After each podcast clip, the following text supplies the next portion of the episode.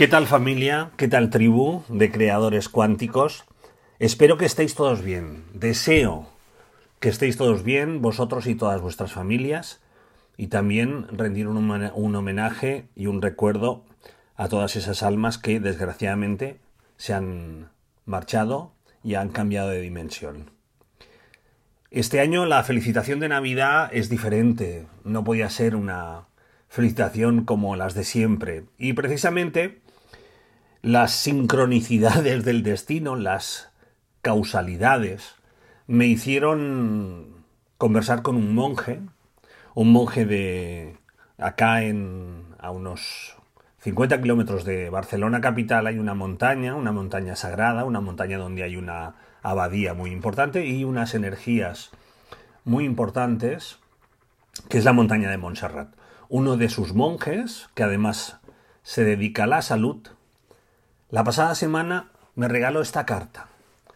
Esta carta que os voy a leer y que os invito a que lo hagáis también con los más jóvenes si lo creéis oportuno y os pongáis cómodos y que escuchéis hasta el final. este año que finalizamos nos ha hecho apartar la apariencia y descubrir la conciencia. Nos han tenido que encerrar las circunstancias de, de este 2020, nos han tenido que encerrar para descubrir lo más importante que tenemos, que somos nosotros mismos, nuestra gente. Vamos a por ello.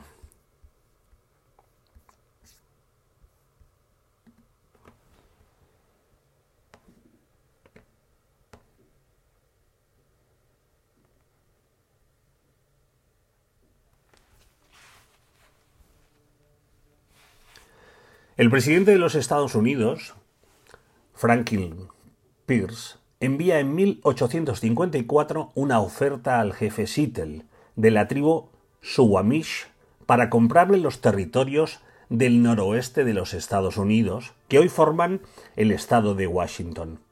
A cambio, promete crear una reserva para el pueblo indígena. El jefe Seattle responde en 1854 55. Y le dice así.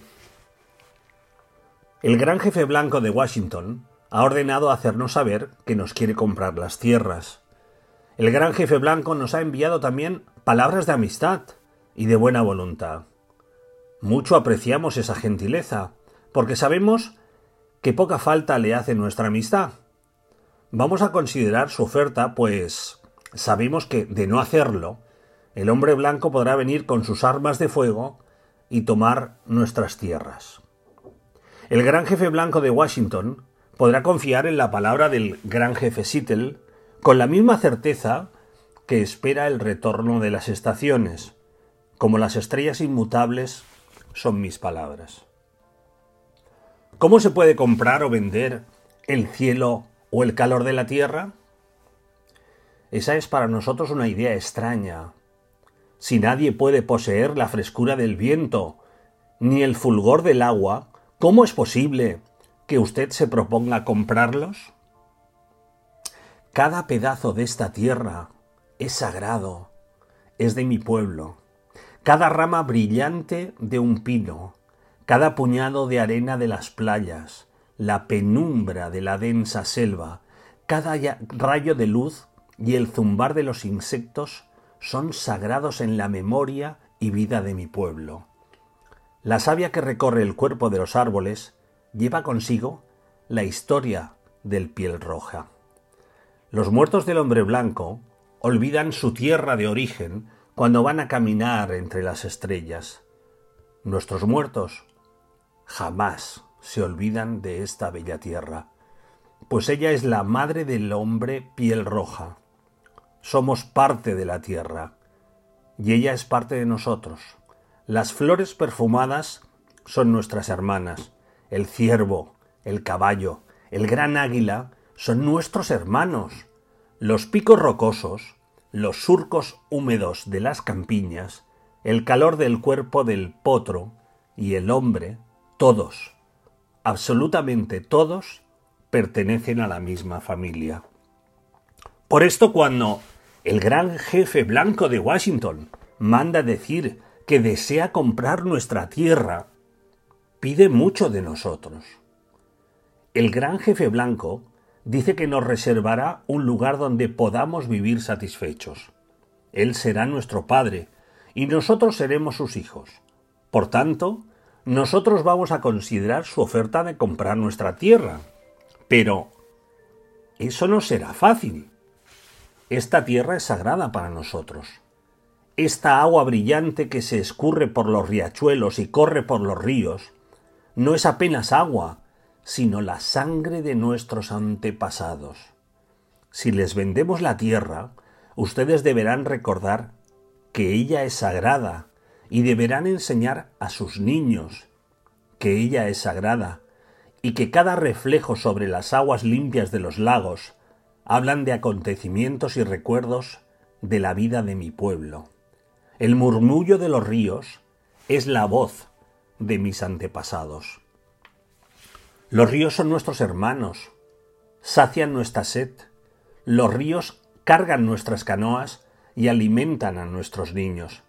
Si les vendemos nuestras tierras, ustedes deben recordar y enseñar a sus hijos también que los ríos son nuestros hermanos y los suyos también.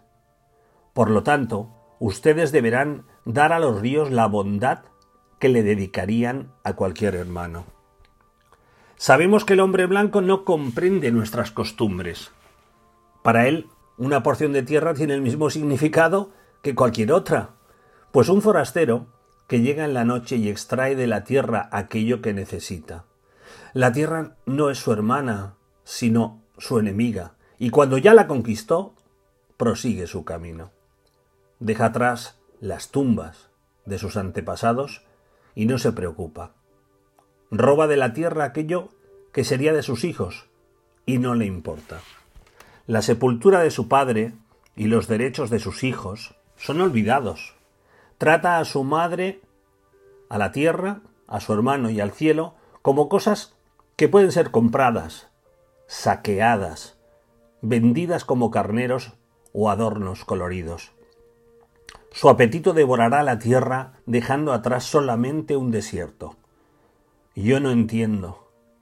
Nuestras costumbres son diferentes de las suyas. Tal vez sea porque soy un salvaje y no comprendo. No hay un lugar quieto en las ciudades del hombre blanco, ningún lugar donde se pueda oír el florecer de las rojas en la primavera o el batir de las alas de un insecto. Mas tal vez sea porque soy un hombre salvaje y no comprendo. El ruido parece solamente insultar los oídos.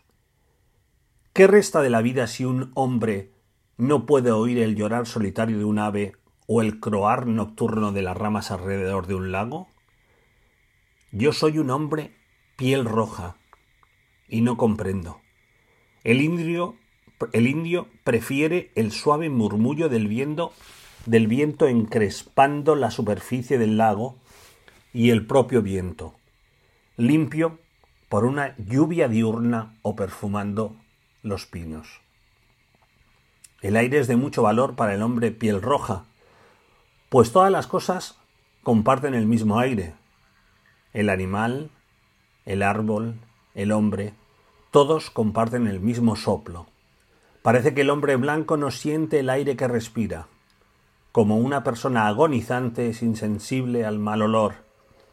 Pero si vendemos nuestra tierra al hombre blanco, él debe recordar que el aire es valioso para nosotros, que el aire comparte su espíritu con la vida que mantiene. El viento, que dio a nuestros abuelos su primer respiro, también recibió su último suspiro. Si les vendemos nuestra tierra, ustedes deben mantenerla intacta y sagrada, como un lugar donde hasta el mismo hombre blanco pueda saborear el viento, azucarado por las flores de los prados. Por tanto, vamos a meditar sobre la oferta de comprar nuestra tierra. Si decidimos aceptar, impondré una condición. El hombre blanco debe tratar a los animales de esa tierra como a sus hermanos. Soy un hombre salvaje, y no comprendo ninguna otra forma de actuar. Vi un millar de búfalos pudriéndose en la planicie. abandonados por el hombre blanco que los abatió desde un tren al pasar. Yo soy un hombre salvaje y no comprendo cómo es que el caballo humeante de hierro puede ser más importante que el búfalo que nosotros sacrificamos solamente para sobrevivir. ¿Qué es el hombre sin los animales?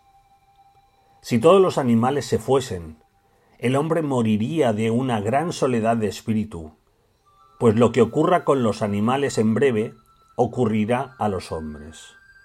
Hay una unión en todo. Ustedes deben enseñar a sus niños que el suelo bajo sus pies es la ceniza de sus abuelos, para que respeten la tierra, digan a sus hijos que ella fue enriquecida con las vidas de nuestro pueblo. Enseñen, a sus niños lo que enseñamos a los nuestros, que la tierra es nuestra madre. Todo lo que le ocurra a la tierra le ocurrirá a los hijos de la tierra. Si los hombres escupen en el suelo, están escupiendo en sí mismos. Esto es lo que sabemos. La tierra no pertenece al hombre, es el hombre el que pertenece a la tierra. Esto es lo que sabemos. Todas las cosas están relacionadas como la sangre que une una familia. Hay una unión en todo. Lo que ocurra con la tierra recaerá sobre los hijos de la tierra. El hombre no tejió el tejido de la vida, es simplemente uno de sus hilos. Todo lo que hiciere al tejido lo hará a sí mismo. Incluso el hombre blanco, cuyo Dios camina y habla con él, de amigo a amigo, no puede estar exento del destino común. Es posible que seamos hermanos a pesar de todo. Veremos. De una cosa estamos seguros, que el hombre blanco llegará a descubrir algún día nuestro Dios es el mismo Dios. Ustedes podrán pensar que lo poseen, como desean poseer nuestra tierra, pero no es posible. Él es el Dios del hombre, y su compasión es igual para el hombre piel roja como para el hombre piel blanca. La tierra es preciosa y despreciarla es despreciar a su Creador. Los blancos también pasarán, tal vez más rápido que todas las otras tribus. Contaminen sus camas y una noche serán sofocados por sus propios desechos. Cuando nos despojen de la tierra, ustedes brillarán intensamente iluminados por la fuerza del Dios que los trajo a estas tierras, y por alguna razón especial les dio el dominio sobre la tierra y sobre el hombre piel roja. Este destino es un misterio para nosotros, pues no comprendemos el que los búfalos sean exterminados, los caballos bravíos sean todos domados, los rincones secretos del bosque denso sean impregnados de olor de muchos hombres, y la visión de las montañas obstruida por los hilos de hablar.